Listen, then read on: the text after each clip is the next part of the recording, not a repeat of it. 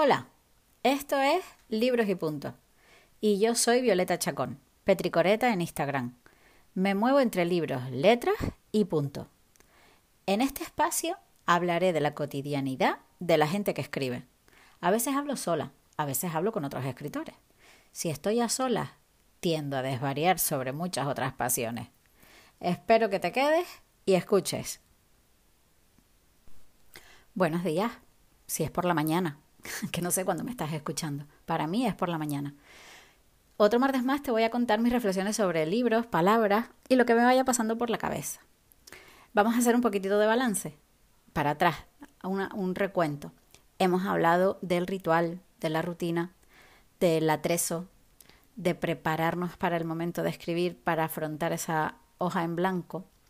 Y hoy te voy te voy a hablar de otra cosa que es fundamental para llegar a buen puerto, que es la constancia, la mantener la rutina de la práctica y hacer que todo esto se convierta en un hábito. Me atrevería a decir que se acerca la parte más compleja y seguramente la que da más flojera, pero que, hace, que hace que al final todo sea un éxito o un fracaso. En torno a los hábitos y a toda la teoría que hay sobre ellos, hay un montón escrito. Me voy a echar el pisto aquí ahora, pero sobre los hábitos, la construcción de los mismos, la implantación, mantenimiento de rutinas, yo creo que me lo he leído casi todo. Me interesa muchísimo cómo en algunas personas un hábito se hace casi de un día para otro y en otras pueden pasar años sin conseguir una rutina. Dicen los entendidos que hacen falta 21 días para fijar un hábito. Hay otros entendidos, que aquí todo el mundo entiende, que son 66. Mira, no sé, yo creo que depende de la persona y de la rutina. Yo soy mega fan de las rutinas. A estas alturas lo tienes claro. También puedo decir que dos de mis valores fundamentales son la disciplina y la determinación. Uno de mis libros favoritos sobre este tema es Hábitos Atómicos. Te lo recomiendo. En él, el autor va desgranando cómo se hacen los hábitos y cómo se pueden fijar tareas diarias, por muy pesadas que nos puedan parecer en primera instancia, encadenándolas a otras que ya tengas fijadas, y cómo se puede mantener la motivación para conseguir que el hábito que quieras se, se mantenga en el tiempo, se perdure. Para mí, en mi caso, el secreto es muy simple, mantener la ilusión. Si sigo manteniendo la motivación o la ilusión que me genera escribir, ya que en este caso hablamos de eso, soy capaz de hacerlo cada día, sin casi pensarlo. Llevo años levantándome a la misma hora y sentándome delante de mi libreta negra sobre las seis de la mañana. A ver, everybody calm down, que yo no vengo aquí a decirte que te veas el amanecer cada día. También te digo, el Club de las 5 de la mañana fue un gran libro, por si te parece meterle el diente también.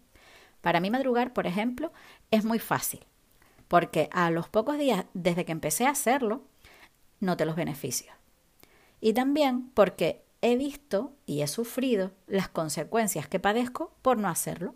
Cuando no madrugo, siento que voy con el reloj pegado al cuello cada día y que llego a todo con la lengua afuera. Este estado es uno de los peores para mí y trato de alejarme como sea de esa forma de ir por la vida. La frase de no me da la vida a mí no me representa y no quiero tener nada que ver con ella, por muy bien que parezca que suena, porque así parece que estás ocupada, eres importante. Mira, no, yo no la quiero ni cerca, pero eso te lo cuento en otro momento. La cuestión, la constancia y la disciplina son los únicos secretos en cualquier cosa que quieras terminar y o mantener con éxito en la vida.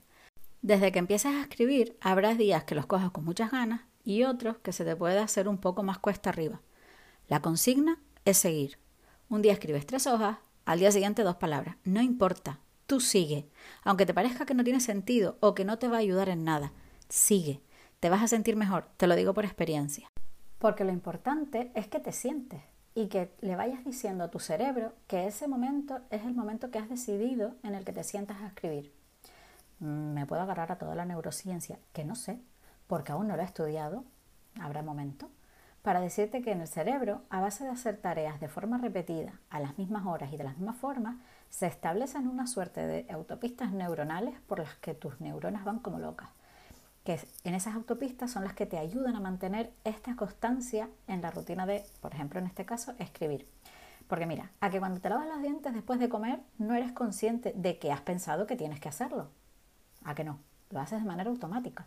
Eso es porque es un hábito completamente implantado. Hay una autopista neuronal en la que tú ni siquiera decides que entras. Tus neuronas llevan a tu cuerpo a que después de comer te laves los dientes. Para escribir es lo mismo. Define en qué momento lo vas a hacer y hazlo cada día, aunque consideres que lo que estás escribiendo no sirve para nada. Mira, dice Isabel Allende, nuestra gran gurú, que uno empieza a escribir y, y, sigues haciéndolo cada día.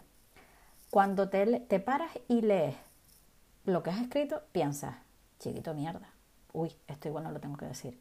Piensas, uy, esto es un peñazo. Das igual. Al día siguiente haces lo mismo. Escribes, lees y repites. Esto es un truño. Y así cada día. Puede ser que pasen muchos días haciendo eso. Imagínate que pasan 100. Cuando llegas al día 101, vuelves a lo mismo. Escribes y lees.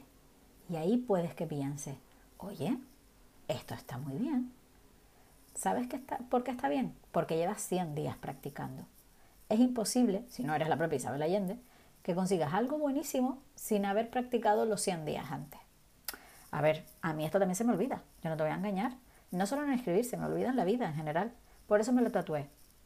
Se me olvida que hay que seguir, que igual no te lo he contado. Se me olvida que hay que mantenerse en la rutina que decidiste y que te generó ilusión.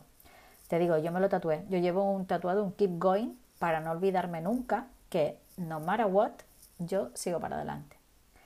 Y bueno, hasta aquí, eh, cortito hoy, el episodio, capítulo, ya no sé, todavía no sé cómo se llama esto. Anyway, hasta aquí lo de hoy. Nos volvemos a escuchar el martes que viene. Y mientras, espero que sigas bien y que no te olvides de escribir la vida.